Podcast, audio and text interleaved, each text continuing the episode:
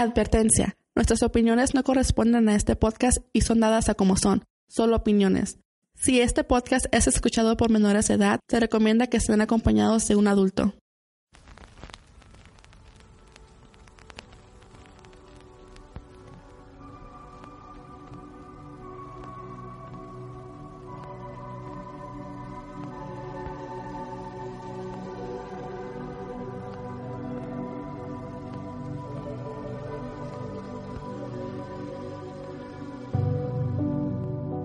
Desde que el hombre existe se ha enfrentado a hechos sobrenaturales que desafiaban la ley de la vida y la sensibilidad de nuestro conocimiento. Ahora que estamos en el siglo XXI, todavía suceden estos eventos y muchos siguen sin explicación. Bienvenidos a otro podcast de Entra la Oscuridad.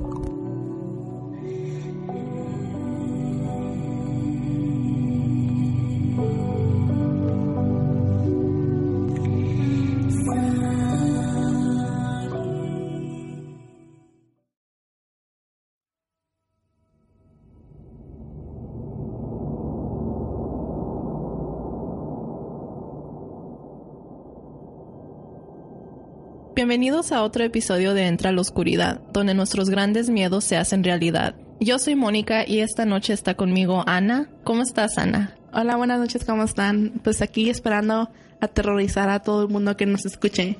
Ojalá que esta emisión sea tan terrorífica que no puedan dormir. Y aquí también está Juan.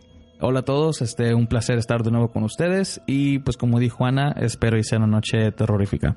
Antes de empezar, queremos agradecerles por seguir escuchando este podcast y quiero tomar este tiempo para que se animen a participar en este proyecto.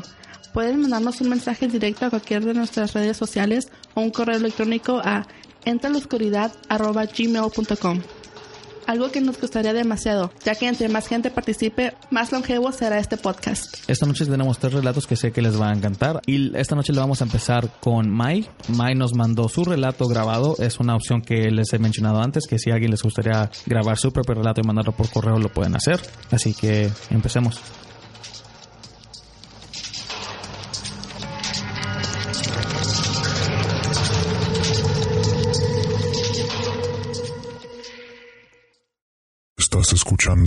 Entre la Oscuridad.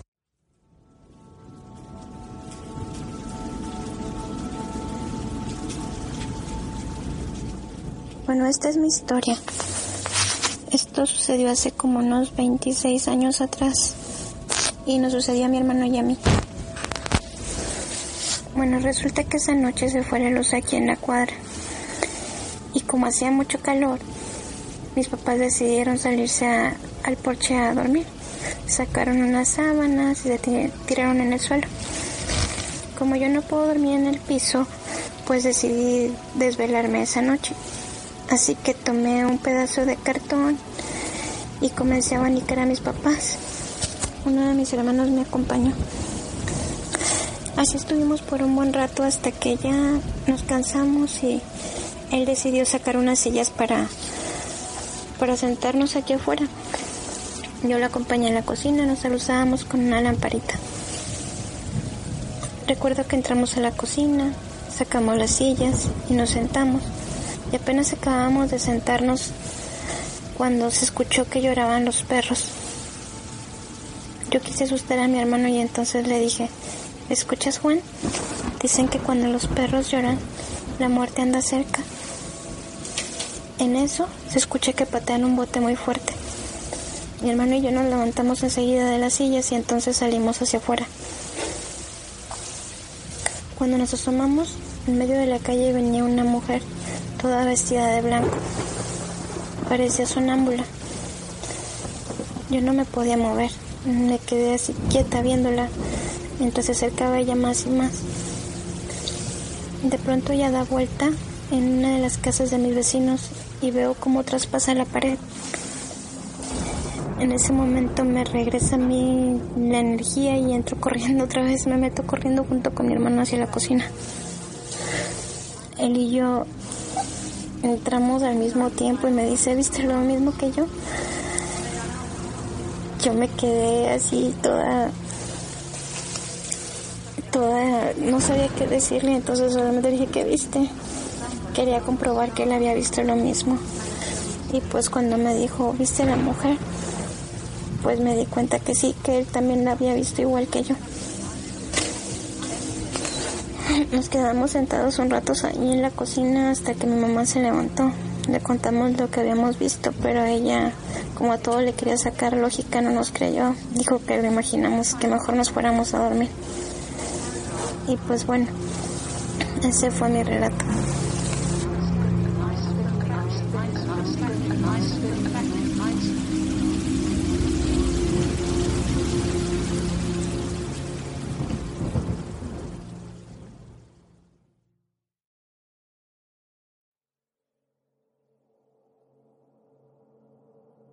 Un relato muy interesante. No sé ustedes, pero que yo sepa, ella es de México. Entonces lo de la llorona es algo muy común, especialmente, no sé si a lo mejor fue ella o ustedes qué piensan.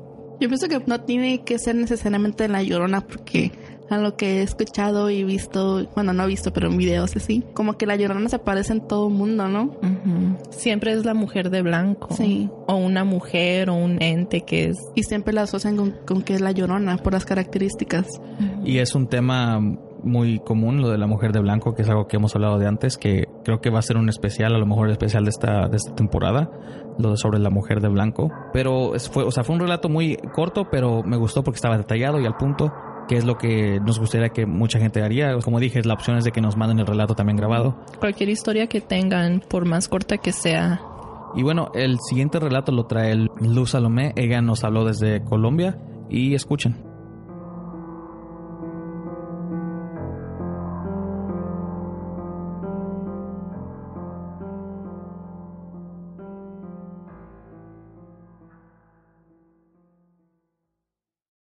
Estás escuchando Entre la Oscuridad.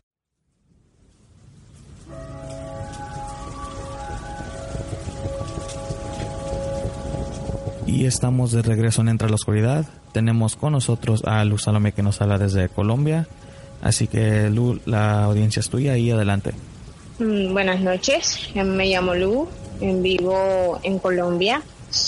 Eh, vivo en el norte, en la costa, Aquí es normal eh, la superstición sobre muchos temas paranormales.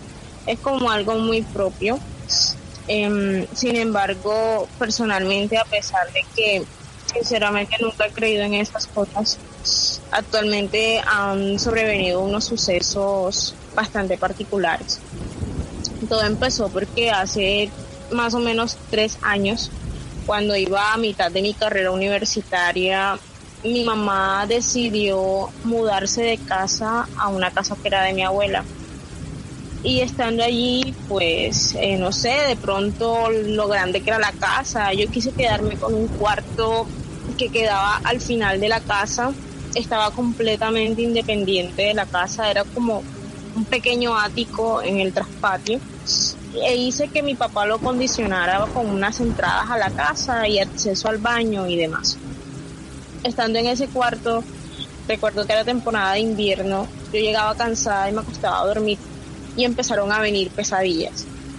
las pesadillas consistían en un recuerdo de niña donde yo me veía con mi uniforme del colegio, de la escuela, dentro de uno de los cuartos de la casa de mi abuela y veía como todo se colocaba oscuro y de pronto alguien me tocaba y casi siempre que tenía esa pesadilla a pesar de que en ese momento ya tenía como 17 o 19 años, eh, mojaba la cama. Era tanto el miedo que me producía el sueño que yo mojaba la cama. Em, los sueños sobrevenían uno tras otro y luego de eso simplemente desaparecieron. Pasando un tiempo yo me fui a vivir a Bogotá. Estuve en Bogotá más o menos como seis meses, casi ocho meses. Mientras yo estuve allá, yo pues trabajaba todo el día y llegaba a la casa casi a la medianoche. Bogotá es una ciudad muy grande donde un trayecto en bus o en transporte público es inmenso y llegaba tardísimo. Y pues llegaba súper cansada y pues ni siquiera me daba tiempo como para soñar. Pero de un momento a otro los sueños sobrevinieron y en este caso eran peores eran muy reales y casi siempre a mitad del sueño abría los ojos y era como si algo me oprimiera el pecho y quedaba completamente paralizada en la cama. Recuerdo que quería gritar y no podía, era como si todo el aire me saliera de los pulmones y en ese preciso instante sentía un olor que bueno, no podría explicarles, no sé si conocen ese olor como a hierba tostada cuando hacen quemas, cuando hay un incendio forestal, ese olor tan a hierba eh, chamuscada eh, eh, en mi nariz y era como si todo el aire se me saliera y lo único que yo percibiera era ese nauseabundo olor. Yo desde ahí hablaba con mi madre y le decía a mi madre que la pasaba muy mal y que quería regresar. Em, mi mamá me convenció de que no lo hiciera y pues yo decidí quedarme. Sin embargo, fue muy difícil.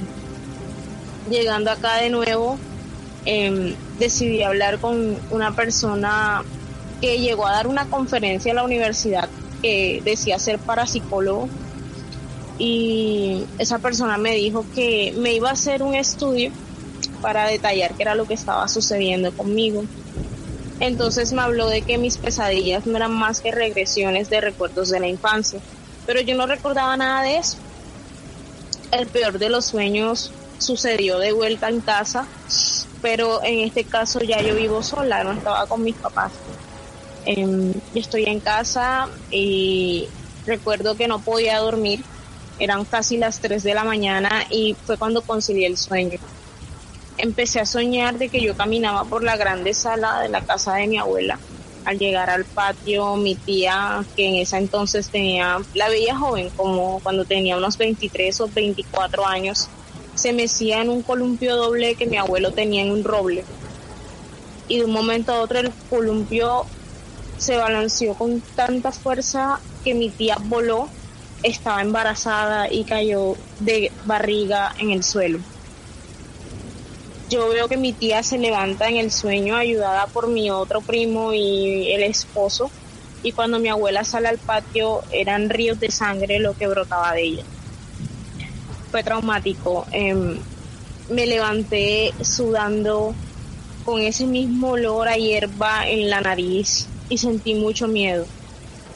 Sin embargo, nunca fui como abierta de contarle a nadie lo que me pasaba porque en el Naramana que yo me desenvuelvo a hablar de estas cosas, incluso de religión, da para que te tilden de loco. Y no quería eso. El día del aniversario de mis abuelos, yo fui con mi madre y llegué más temprano de lo normal y me fui un poco más tarde. La familia estaba toda reunida en la casa y yo le comuniqué a mi abuela, así como de confidencia, lo que sucedía con mis sueños mi abuela me dijo que al momento que todos se fueran, ella me iba a contar algo.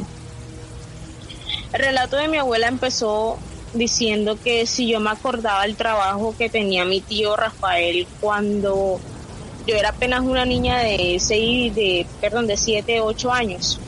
Yo le dije que algo así que con pistolas, o sea, tenía que ver con revólveres y con cuestiones de seguridad. Sí, tu tío era escolta, me ha dicho mi abuela. Resulta que en esa época eh, la violencia aquí era peor que en cualquier otra y mi tío escoltaba a un hechicero que supuestamente preparaba los ataques de una banda criminal o algo así.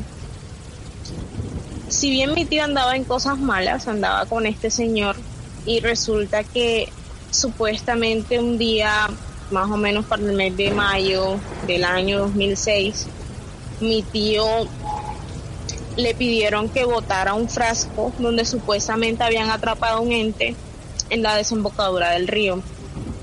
Hay un río grandísimo que atraviesa toda Colombia y que desemboca aquí en esta ciudad. Y mi tío tenía que ir hacia el mar, hacia allá donde está la desembocadura del río y echarlo allí donde el río se revuelve con el océano y devolverse pero por decirlo así, mi tío cuenta que él le dio mucha pereza, él no quiso conducir el carro hasta allá y él lo que hizo fue que lo guardó en un bolso y lo llevó a la casa. Y simplemente se olvidó que el maletín estaba ahí siguió trabajando. Un día cualquiera el señor le preguntó que si había hecho lo que le había pedido y él dijo que sí. Resulta que uno de mis primos pequeños, que tenía como seis años, menos que nosotros, como hasta cinco años, tomó el frasco y lo abrió. Y nosotros jugábamos al restaurante en el traspatio y empezamos a sacar las legumbres que estaban dentro del frasco.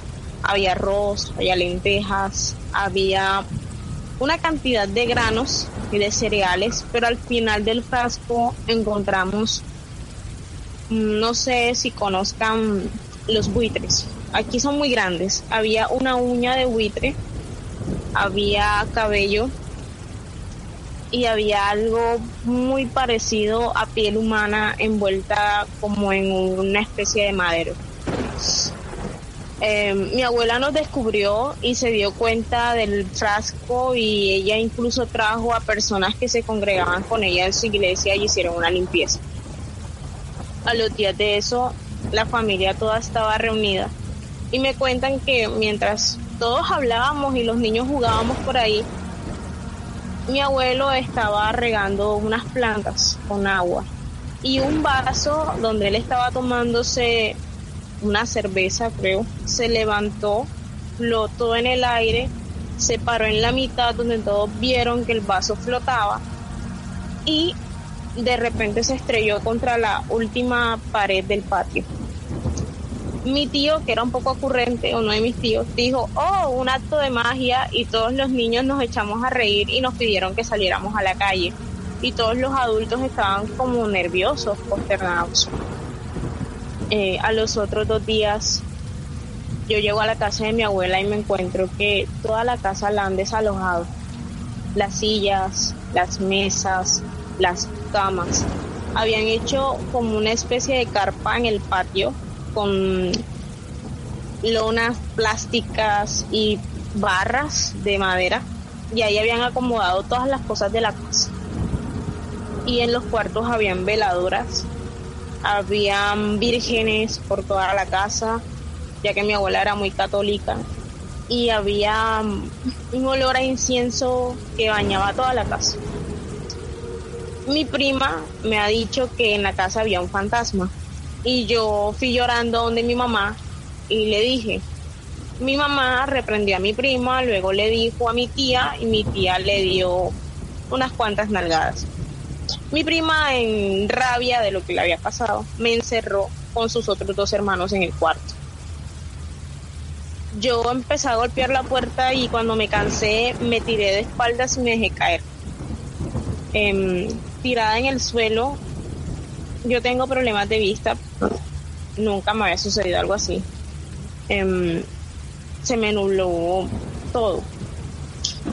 Y de repente sentí una risa bueno, aquí hay un lagarto peculiar que hace un sonido como...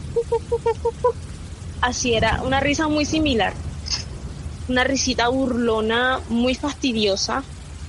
Y sentí que algo simplemente me agarró la pierna. Recuerdo que abrieron la puerta, quitaron a los niños y mi mamá me cargó. Y luego fui al hospital. Eso fue lo único que yo recordaba. Luego ellos me empezaron como a decir que si yo me acordaba que había ido al psicólogo, yo me dije que sí, y que recordaba que había ido al psicólogo porque tenía siete años y mojaba la cama.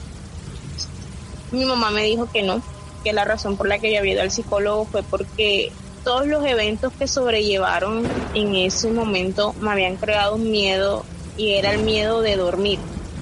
Entonces yo no dormía y por eso cuando me dormía muy cansada mi cuerpo no reaccionaba y mojaba la cama y duraba hasta más de 12 horas dormida por el simple hecho de que no quería soñar con esa cosa. Ahora sí voy como a explicar qué fue lo que ellos me contaron. Resulta que luego de esa vez, es más, tengo una cicatriz en el pie, en el talón, en el talón no, pero en el tobillo que tiene más o menos como 3 o 4 centímetros esa fue la cicatriz que me quedó después de que mi mamá me sacó del cuarto. Eh, mi abuela una vez se encontraba ahí en la casa y la encerraron en un cuarto y ella salió completamente racuñada. Le sangraba la cara, los pechos y tenía en la camisa eh, rasguños como si un animal mm, feroz, mm, qué sé yo, cuando la gente va al campo y se tropieza con un tigre o algo así.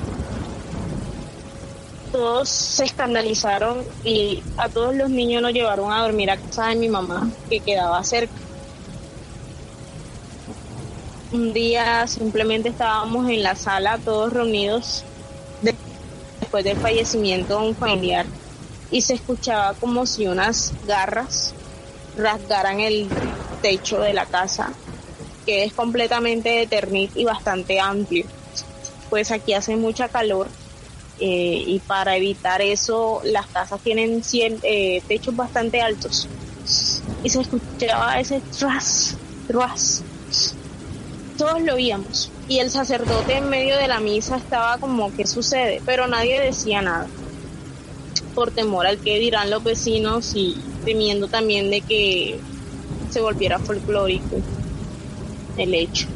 Eh, mi prima vino de viaje, ella estaba en Venezuela y llegando la hija de mi tío, de quien trajo esa cuestión a la casa, ella empezaba a levantarse con moretones en el cuerpo, con racuños y una vez tenía sus partes íntimas completamente laceradas, como si alguien hubiera decidido tomar un cuchillo y cortarla. En ese momento fue cuando mi abuela dijo que no soportaría más y le pidió a mi tío que arreglara todo lo que él había causado con, con haber llevado ese frasco a la casa. Entonces trajeron al hechicero. El hechicero llegó y dijo el nombre del espíritu y es un nombre que de pronto a veces es como si alguien me lo susurrara al oído, pero siento miedo de decirlo.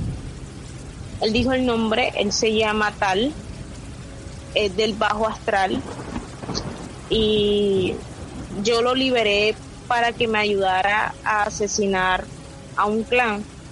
Luego que asesinamos el clan, teníamos que encerrarlo porque yo le prometí siete mujeres vírgenes y yo no quería la sangre de siete mujeres muertas en mis manos.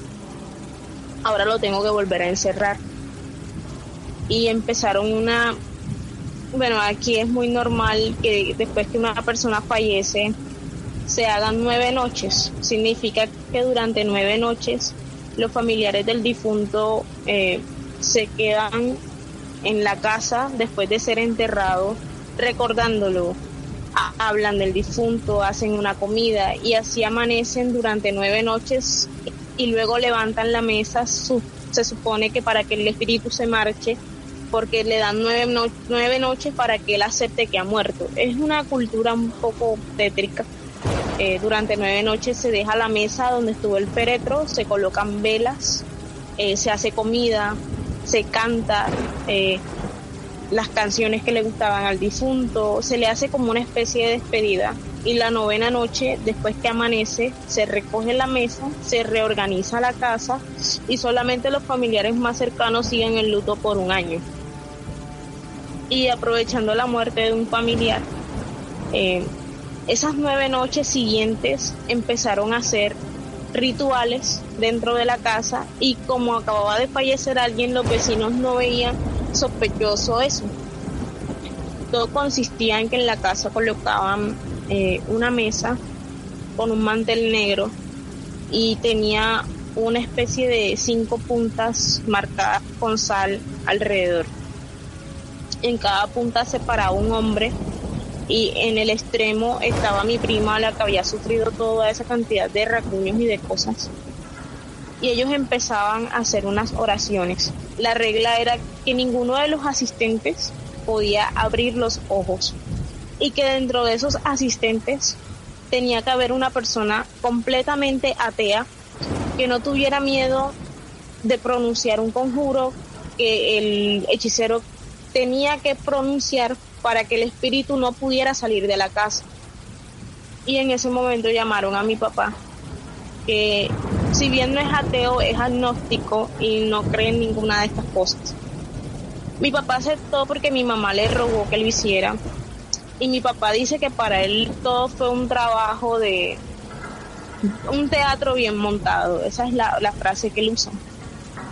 Sin embargo, uno de los asistentes que era el esposo de una de mis tías, abrió los ojos y dice que vio como una mujer vestida de negro, con una cabellera larguísima, pero que cuando se ponía de frente tenía la cara completamente desfigurada y las piernas eran muy gordas, peludas y al final tenía garras como buitre y las manos también eran como las de un buitre. Y en el momento que él le miró a esa persona, o sea, ese ente cambió la cara al rostro de su esposa y le lanzó besos. Em, otra noche colocaron a cada persona en una habitación de la casa y cada persona tenía una veladura. Eh, las ventanas de la casa estaban completamente forradas con papel negro, no podía entrar luz. Y el cuento era que cada persona tenía que esperar a que supuestamente el ente llegara y apagara la veladora que tenía y en ese momento esa persona salía del cuarto y debía encender una vela de otro color. En fin. Después de esas nueve noches, llegando como a la séptima noche, em, antes de empezar el ritual, mis tías y mi mamá rezaban un rosario en una pequeña capilla que tenía mi abuela en el callejón de la casa, donde tenía un divina virgen y un divino niño. Y afuera había un carro en la pendiente que ella tenía del garaje y estábamos todos los niños jugando a las canicas. De pronto escuchamos esa risita burlona y fastidiosa y de pronto el carro se descolgó y uno de mis tíos reaccionó rapidísimo y tomó a mi prima y el carro cayó, o sea, aplastó al perro de la familia que estaba durmiendo en la esquina del, bueno, aquí le llaman sardinel, es como una especie de andén donde estaba todos sentados en, en ese momento. Mi mamá me acuerdo que ella me cuenta que perdió, se desesperó y en ese momento ella no contó con que de tanto yo asustarme yo entré a la casa porque yo me asusté, porque yo tenía mucha estima al perro, porque yo quería mucho a mi prima, que era mi compañera de juegos, y ver el perro aplastado por las llantas del carro, que era un carro bastante pesado, me hizo correr y yo lo, mi, mi, mi, mi actuación fue irme hacia la casa a buscar a mi papá porque él estaba adentro. Mi papá y mis tíos y el señor estaban en el traspatio y de la cocina de la casa que quedaba junto a la salida al patio venía caminando algo que, si bien yo no recuerdo muy bien, mi mamá dice que yo relataba que era como una persona con cabeza de lobo y que me decía que si yo le daba la mano me iba a dar el juguete que yo quería y que yo estaba muy molesta porque casi era Navidad y mi mamá no me lo iba a comprar. En ese momento el hechicero corre desde el patio y me saca y le dice a mi mamá que por esa cosa haberme tocado yo iba a tener consecuencias toda mi vida y que donde yo me posara siempre iba a traer desastre. Eh, del final, esa última noche recogieron al espíritu y se suponía que al día siguiente debían arrojarlo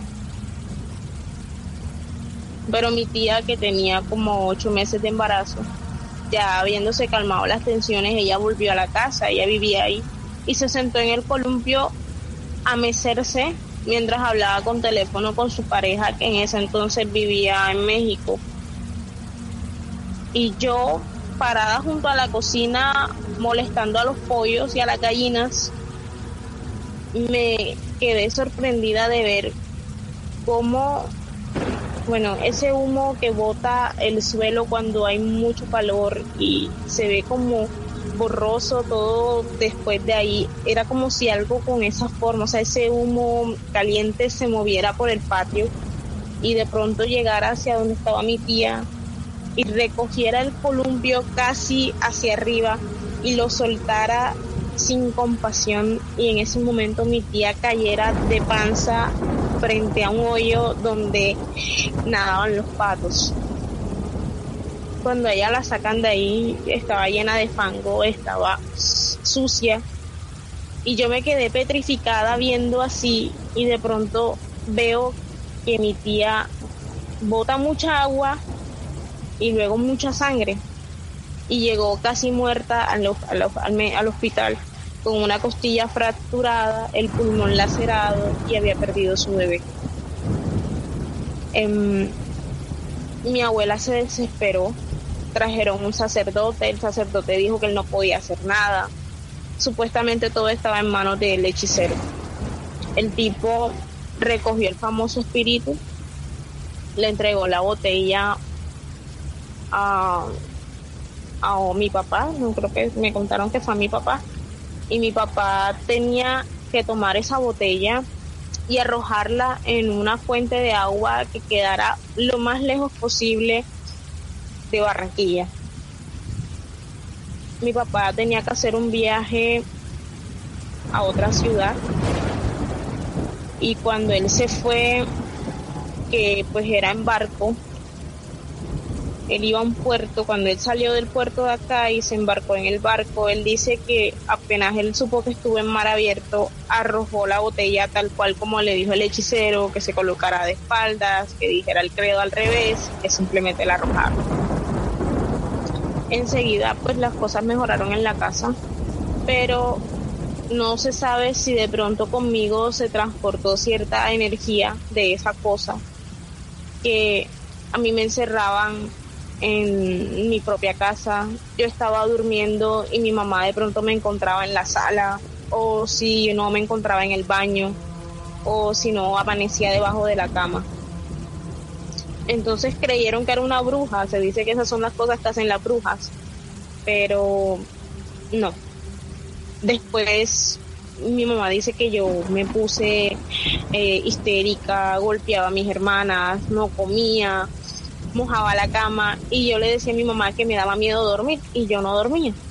Y las noches que perdía el sueño, eh, que me vencía, pasaban ciertas cosas extrañas.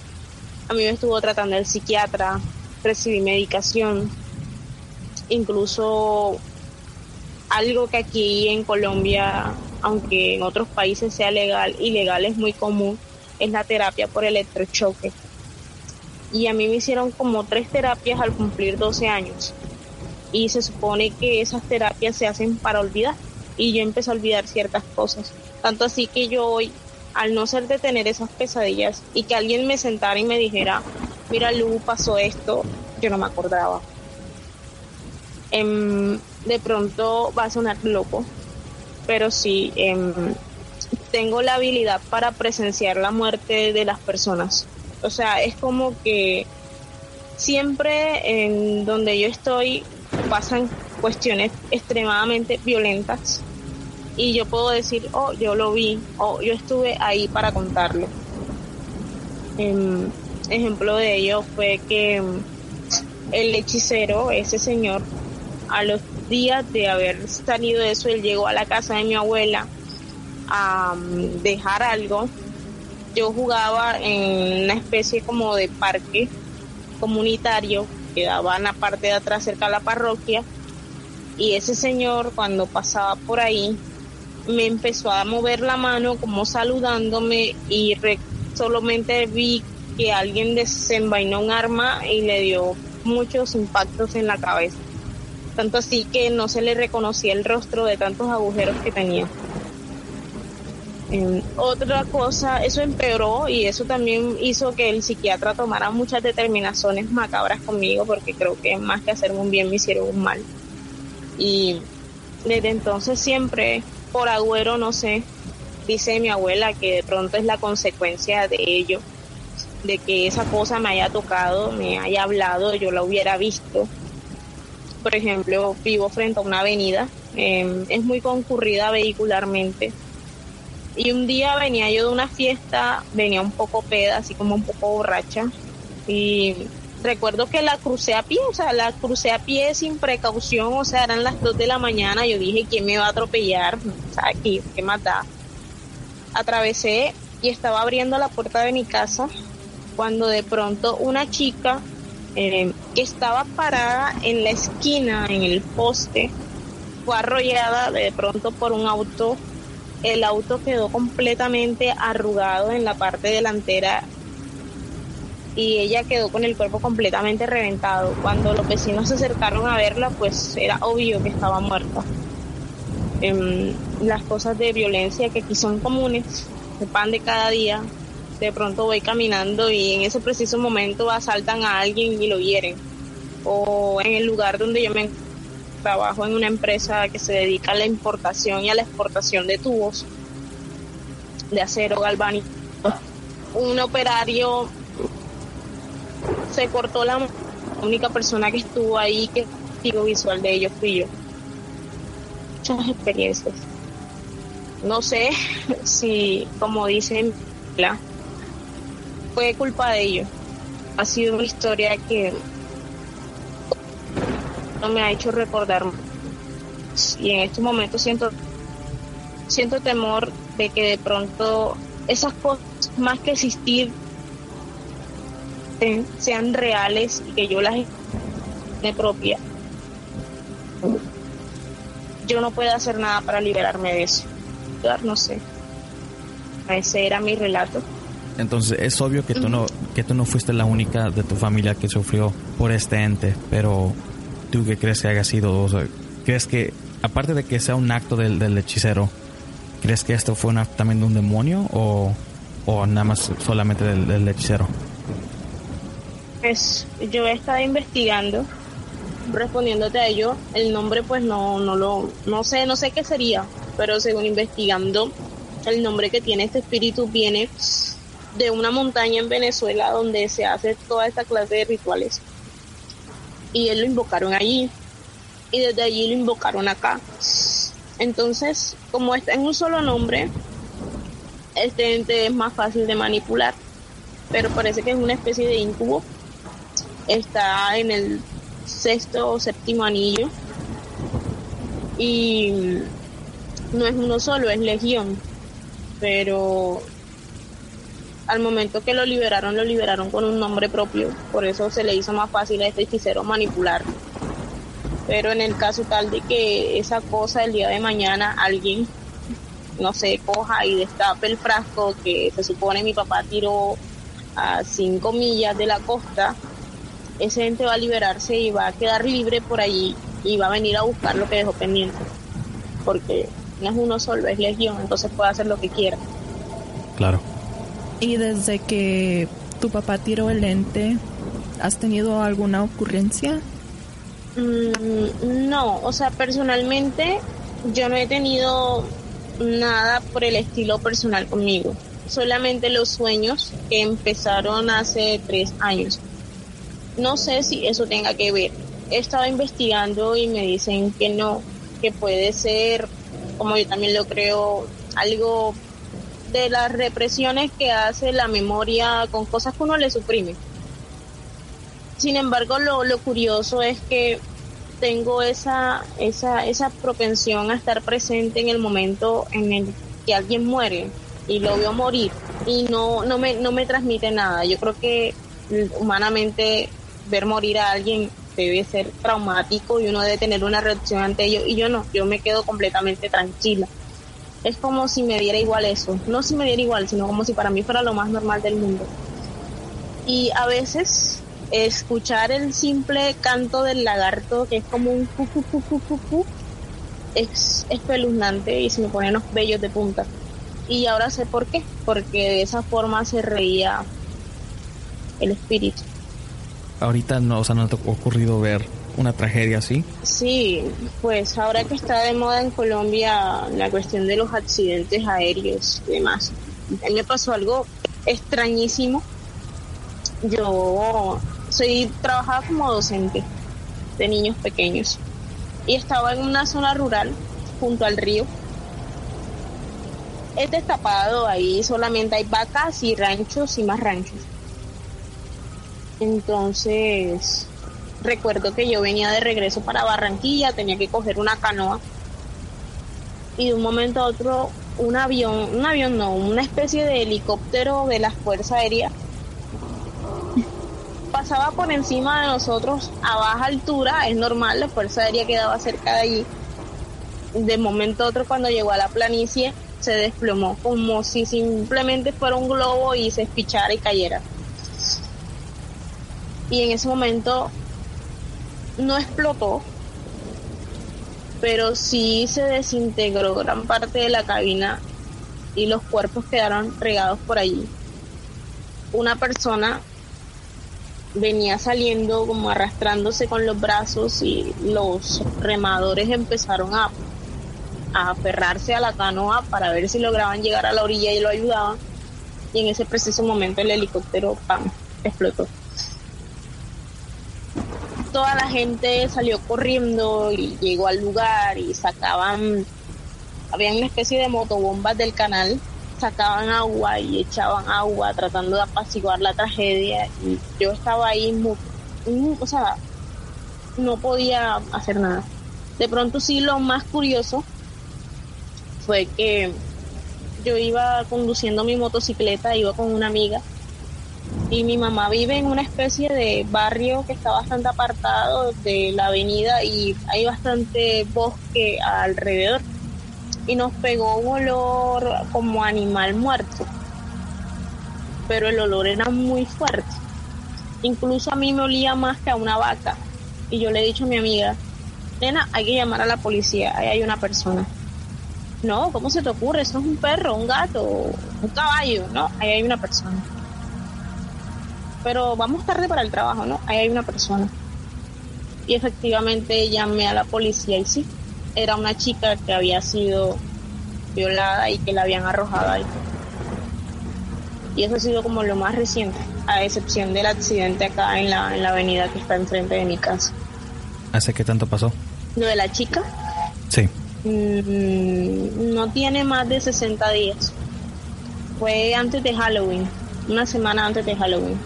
Nos habías dicho que ¿No tienes miedo de que ese ente se liberó y que, o sea, esté buscándolo si se quiera cobrar? ¿Nunca te da temor pensar eso? Yo he pensado que si esa cosa se liberó, pues no vendría por mí.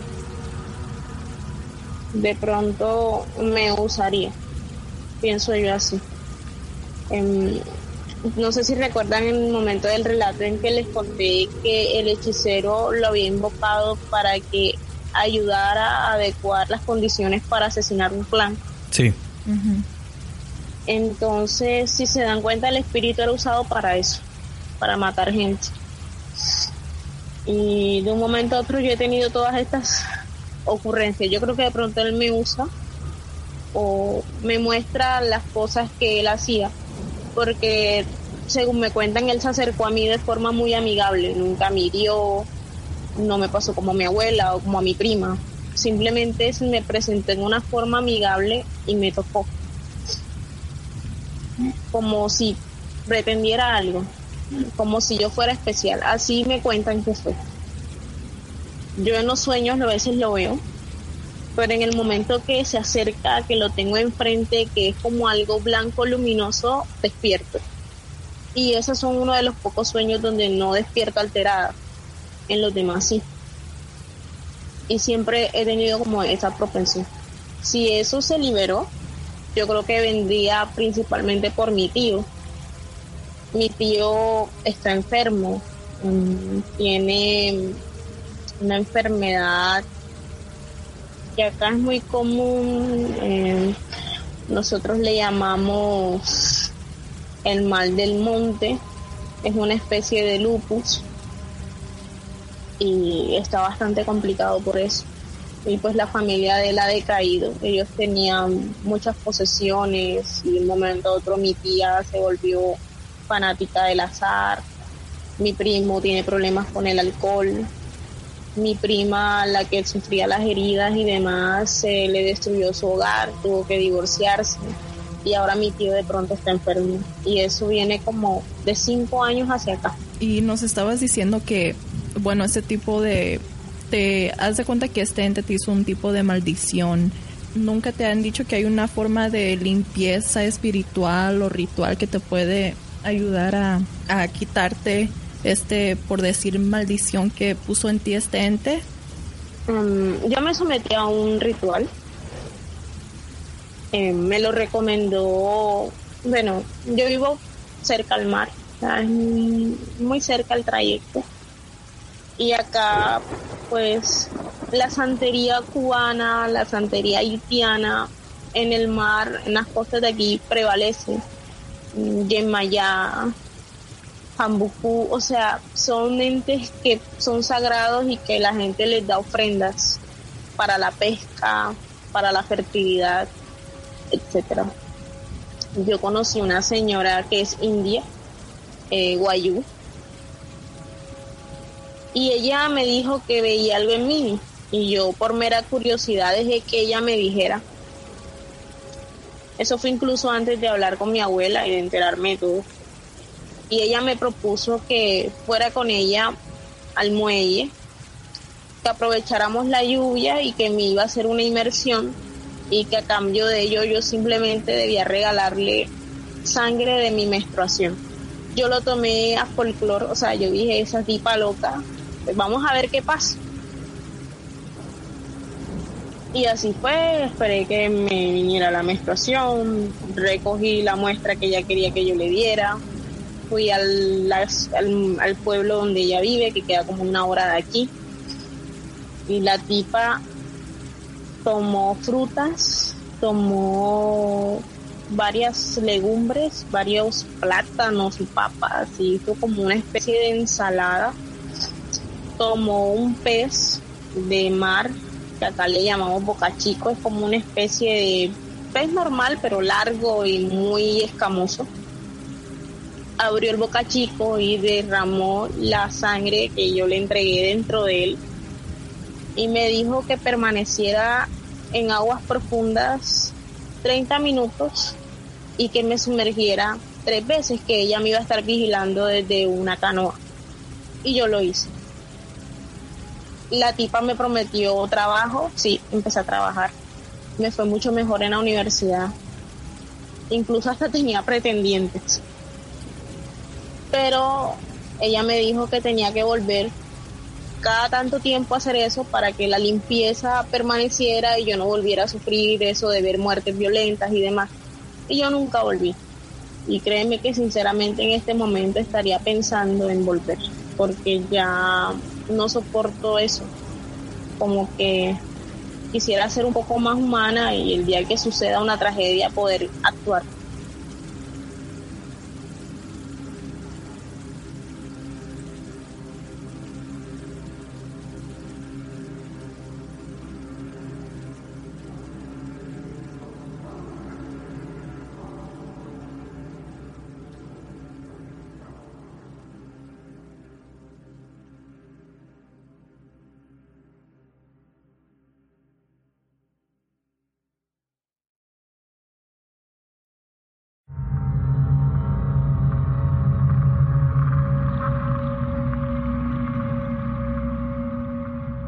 Esto lo pondría yo como uno de los relatos más fuertes que hemos tenido en este canal hasta ahorita. La verdad, sí, de la cantidad de, gente que ha sufrido por, por talente. Entonces, si fuera un tipo incubo, lo que decía ella que era la entidad que la estaba aterrorizando a ella y a su familia, en Colombia la brujería es tan grande que también la agarran como negocio. En el episodio pasado participó una, una chava que también era de Colombia.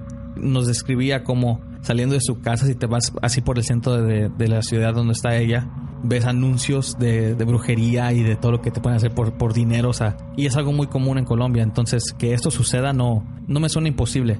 Bueno, no sé ustedes qué piensan. Yo pienso, pues, ¿te acuerdas que nos estaba contando que es muy común ahí los la cultura haitiana? Se Ajá, que y también cubana. Ajá, y cubana. Y yo he investigado sobre la cultura haitiana y sí es muy, o sea, se enfocan mucho en lo... La brujería. Ajá, la brujería, el, el vudú, todo eso sí. Todo eso es muy grande ahí. Bueno, que yo sepa, pues la, cultura de Haití, o bueno, en, lo de ellos, existe también hasta, hasta los zombies. No sé si has visto que... Sí.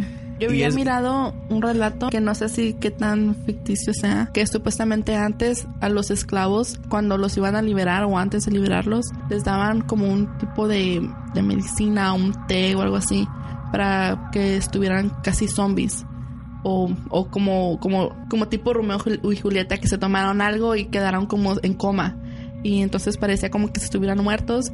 Entonces ya los familiares cuando se daban cuenta y si los checaban, supuestamente estaban muertos y los enterraban, a las pocas horas de que ya estuvieron enterrados, iba la persona que le dio ese, ese tipo de, de medicamento, no sé qué sea, y los desenterraban. Entonces ya la persona despertaba, pero ya como que perdía la memoria y con muchos problemas de muchos problemas mentales y así.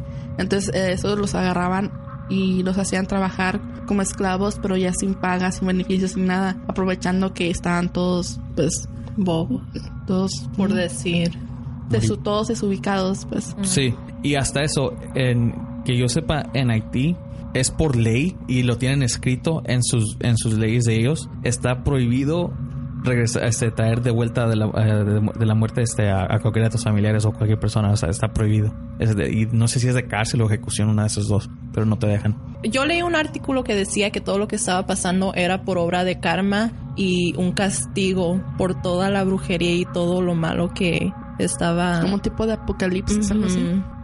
Puede ser una recomendación. A Lu me mandó un link también sobre las danzas que hacen allá en Colombia donde dijo que, se, que allá prácticamente se burlan de la muerte de ese tipo. Ya que había una danza donde se burlan de la muerte. Sí, de todo eso. Este se llama la danza Garabato Unilibre, algo que deberían de checar en YouTube. Lo vi ayer y la verdad sí está muy entretenido, está muy es algo muy bonito también los festivales que hacen allá y las danzas, ah, se los recomiendo. Y el último relato nos lo mandó un usuario que prefiere quedar anónimo y espero y les guste.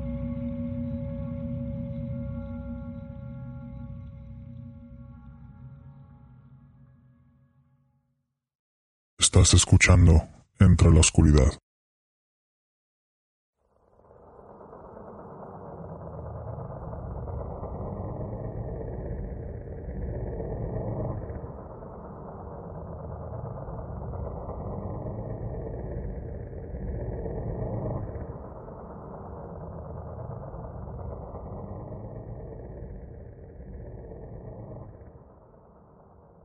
Hola, ¿qué tal?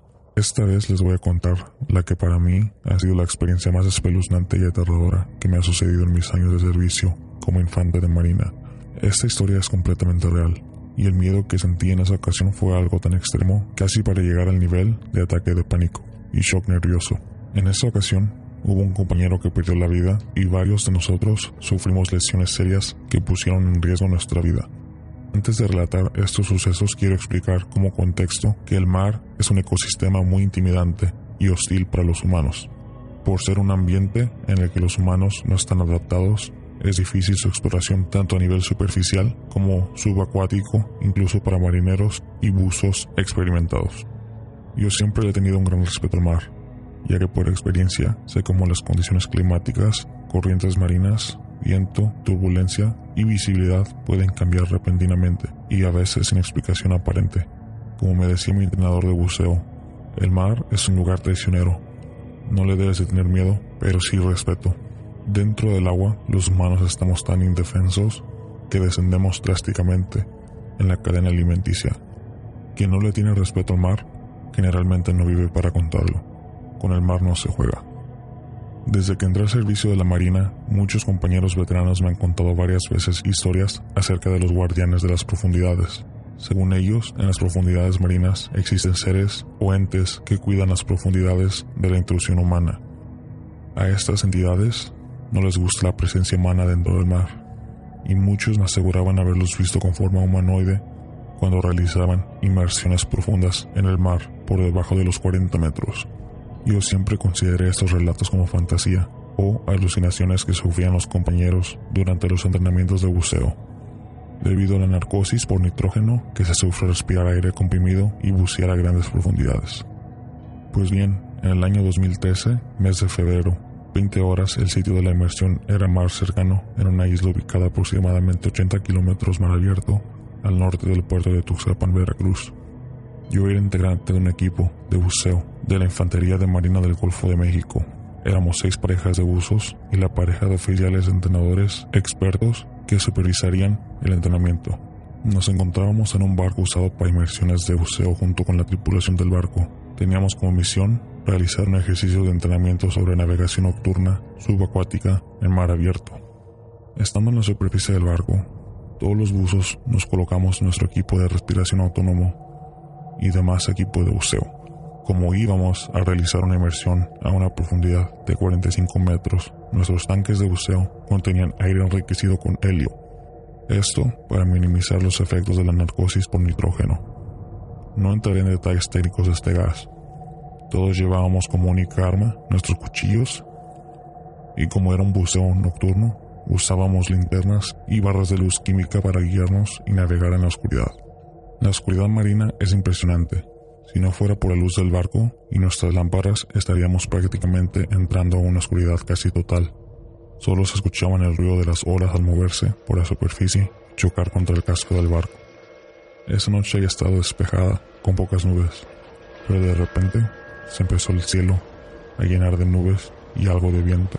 A lo lejos pudimos ver un relámpago que perseguían, tal vez en unas horas, una tormenta eléctrica, que es algo muy común en el mar. Confiando en que el clima estuviera estable hasta que terminara nuestra inmersión, nuestros oficiales entrenadores comprobaron que estuviéramos perfectamente equipados y listos. Dieron las últimas instrucciones de seguridad y actividades a realizar para la inmersión, y entonces dieron la orden. Buzos al agua.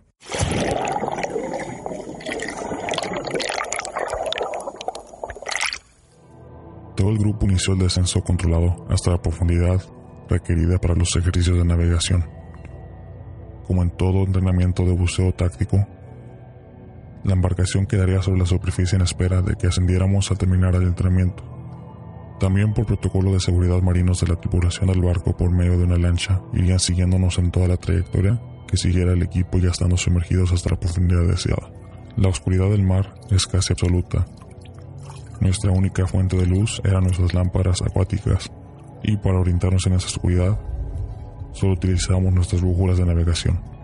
Aproximadamente 10 minutos después de haber iniciado la inmersión, revisamos nuestros profundímetros y la profundidad alcanzada eran ya los 30 metros. Aún faltaban 15 metros más. Cuando de repente empezamos a ver luces que ascendían del fondo marino. Los entrenadores se percataron de ello también e inmediatamente golpearon varias mesas con su cuchillo sus tanques de aire para indicarnos que detuviéramos el descenso. Quiero aclarar que la única forma de comunicarse entre buzos en inmersiones nocturnas es por medio de señales de luz y sonidos hechos al chocar el cuchillo y los tanques metálicos de aire. El sonido se transfiere muy rápido y a mayor alcance en el agua que en el aire. Todos detuvimos el descenso. Al principio pensé que tal vez esas luces que veíamos salir del fondo eran autobusos recreativos civiles que habían realizado una inmersión nocturna eso no sería raro, ya que en esa zona marítima se realizan excursiones de buceo y por parte de muchos grupos y organizaciones de exploración y actividades subacuáticas en México. Sin embargo, era raro que no hubiéramos detectado ninguna embarcación de buceo en la zona. Si esas luces eran buzos ascendiendo a la superficie, un barco o lancha tendría que estar esperando en la superficie. Las luces parecieron quedarse estáticas por debajo de nosotros, y repentinamente vimos cómo empezaron a moverse muy rápido hacia el fondo marino para desaparecer en una fracción de segundo. Todos, incluyendo nuestros instructores, estábamos asombrados de ver esas luces moverse rápidamente y desaparecer en el fondo marino. Después de un par de minutos de asombro, los instructores reaccionaron y nuevamente, haciendo uso de sus cuchillos, golpearon sus tanques en una secuencia particular para indicar que continuáramos con el descenso hasta la profundidad requerida de 45 metros. Una vez que alcanzamos la profundidad deseada, ajustamos la flotabilidad de nuestros trajes para permanecer flotando a esa profundidad. Hasta ese momento, la visibilidad del agua era buena. Todos podíamos vernos entre nosotros con la luz de nuestras lámparas y nos sentíamos efectos fuertes de las corrientes marinas. Todo el grupo permanecía agrupado y con contacto visual entre todos nosotros. Estábamos concentrados realizando los ejercicios de navegación submarina cuando nuevamente nos dimos cuenta que cinco luces de color amarillo venían ascendiendo muy rápido desde el fondo marino. Casi al mismo tiempo que estas luces extrañas aparecieron, empezamos a sentir una gran corriente marina golpeándonos y la visibilidad o transparencia del agua se deterioró a tal grado que el agua se volvió completamente turbia esto nos desorientó grandemente y la gran fuerza de la corriente nos empezó a separar unos de otros. Con gran esfuerzo de aleteo y braceo pudimos evitar ser arrastrados y separados por completo. Mientras continuábamos luchando para evitar ser separados por la corriente, que súbitamente nos había golpeado, las luces empezaron a moverse alrededor del grupo. Al estar más cerca de nosotros, pudimos darnos cuenta que esas luces tenían forma reconocible. Con asombro y miedo pudimos distinguir que esas cosas eran de aspecto humanoide de gran tamaño, delgados y aproximadamente 3 metros de longitud. Estos entes o criaturas solo vestían unos trajes plateados muy ajustados. Pese a la temperatura fría del agua y la profundidad a la que estábamos de 45 metros, no usaban ningún tipo de equipo de buceo ni escafandra, solo unos cascos con forma de esfera que les ocultaban la cabeza y el rostro. Estas criaturas nos rodaron en forma de círculo y permanecieron flotando a nuestro alrededor. No percibimos que de sus cabezas cubiertas por unos extraños cascos salieran burbujas que indicaran algún tipo de respiración. De repente, nuestros músculos quedaron paralizados. Solo podíamos respirar no podíamos movernos. La ansiedad y desesperación de no poder movernos empezó a cundir entre todos nosotros. Esas criaturas humanoides que nos rodeaban y paralizaban empezaron a resplandecer al mismo tiempo y súbitamente desaparecieron en un instante. Delante de nuestra vista se desvanecieron. Al mismo tiempo que desaparecieron esas criaturas, una fuerza poderosa impulsó a todo el grupo desde las profundidades hacia la superficie. Con pánico sentíamos que íbamos subiendo muy rápidamente hacia la superficie, lo que significaba que no podíamos hacer las paradas de descompresión para eliminar de nuestra sangre la gran cantidad de nitrógeno disuelto por bucear a gran profundidad. Esto es mortal, ya que ocasiona daño pulmonar, daño cerebral y hasta la muerte. No pudimos evitar llegar a la superficie debido a esa extraña fuerza que nos golpeó de repente. Llegamos a la superficie casi al borde de la inconsciencia por efecto de la descompresión. Para nuestra fortuna, el barco de entrenamiento y la lancha guía nos ubicaron inmediatamente y procedieron sin tardanza a sacarnos del agua y suministrarnos oxígeno puro por medio de mascarillas. Todos estábamos mal físicamente, con problemas respiratorios, circulatorios y terribles dolores en las articulaciones y el pecho.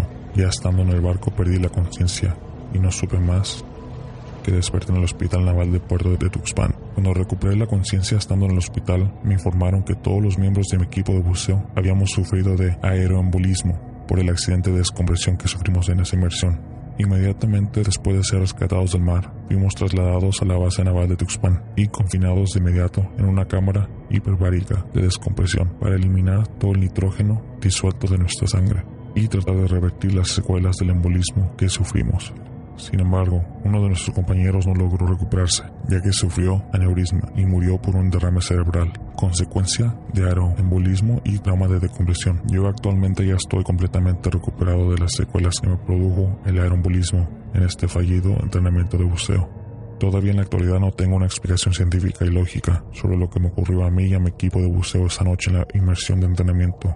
Yo estoy convencido que las criaturas o entes que vimos esta noche en las profundidades marinas fueron reales y no producto de alucinaciones causadas por intoxicación por nitrógeno. Además, la fuerza que nos impulsó de golpe hacia la superficie no pudo ser una corriente marina normal. Las corrientes marinas fuertes fluyen de manera horizontal y son paralelas al fondo marino. Pueden existir corrientes perpendiculares al fondo, pero son corrientes mucho más débiles que las corrientes horizontales. Es muy improbable que nos haya golpeado una corriente vertical fuerte con dirección del fondo a la superficie. Además, el viento en la superficie era muy débil y no existía tormenta o mal clima en la zona de la inmersión. Todo esto que experimenté de manera aterradora me convence más que en el fondo marino suceden cosas muy extrañas, que existen algunas entidades que no conocemos y comprendemos, y que tienen el poder de impedir nuestra presencia en esos lugares que no pertenecen a los humanos. Gracias, y espero les guste mi relato.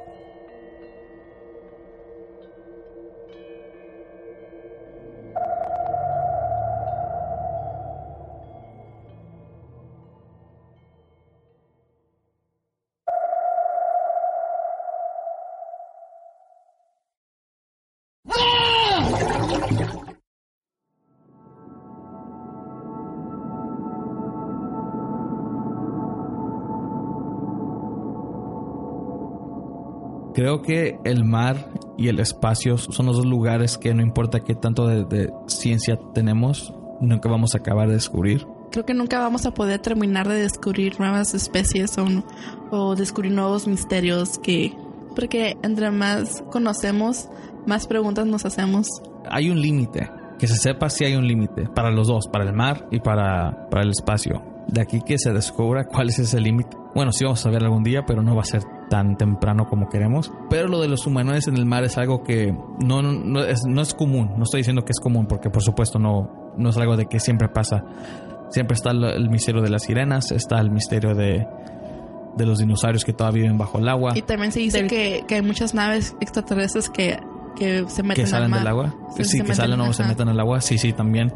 Entonces, lo de los humanoides es una teoría muy, muy interesante, ya que mucha gente lo confunde también con lo de las sirenas, pero la verdad no son lo mismo. Y como lo mencionó el usuario anónimo, les- ¿cómo les puso? Los guardianes de la profundidad. Ese, ese, por ejemplo, es un, es un reino diferente. O sea, no, no es algo que... Es que- otro mundo. es otro mundo diferente, o sea, exacto, es, es- estás, no, no es la misma cosa, aunque sí estamos en el mismo planeta, los humanos no pertenecemos en el mar o en el agua. Y como dijo su entrenador, una vez que nosotros estamos en el agua, bajamos en la cadena alimenticia.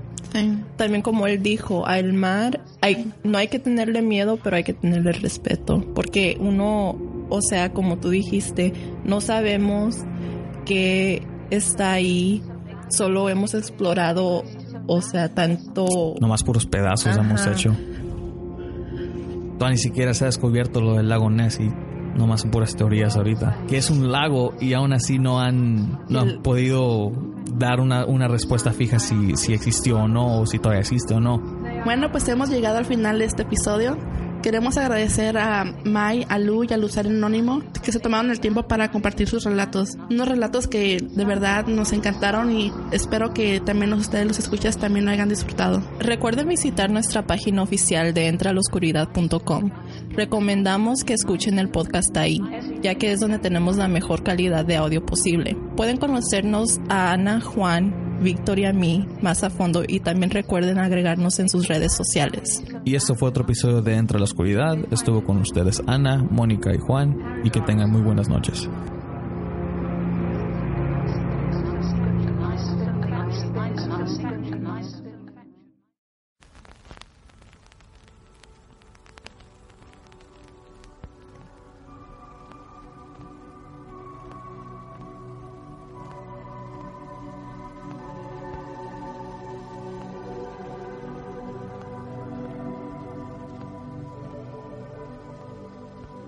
Muchas gracias por escuchar nuestro podcast de Entra la Oscuridad, donde nuestros grandes miedos se hacen realidad. Recuerden compartir nuestras emisiones en sus redes sociales y agregarnos en facebook.com diagonal ELO podcast. También nos pueden agregar en Twitter e Instagram bajo arroba ELO-podcast. Si les gustaría ser Patreon de este podcast, pueden aportar a este proyecto bajo patreon.com diagonal ELOETD podcast. Cualquier cantidad es bien recibida y agradecida. Si les gustaría participar en una emisión de este podcast o mandar sus relatos escritos o grabados, pueden mandarnos un correo electrónico a entraloscuridad.gmail.com. Pueden escucharnos en ebooks, SoundCloud, YouTube, iTunes y en la página oficial de entraloscuridad.com. Nos ayudaría bastante si escucharan este podcast en la página oficial, ya que ahí está la mejor calidad de audio posible y también nos pueden conocer más a fondo. Queremos agradecer a nuestros patrones Rocío, Ana y Rafael. Gracias a ustedes, este proyecto está progresando. De parte de Ana, Mónica, Víctor y su servidor, tengan una muy buena noche.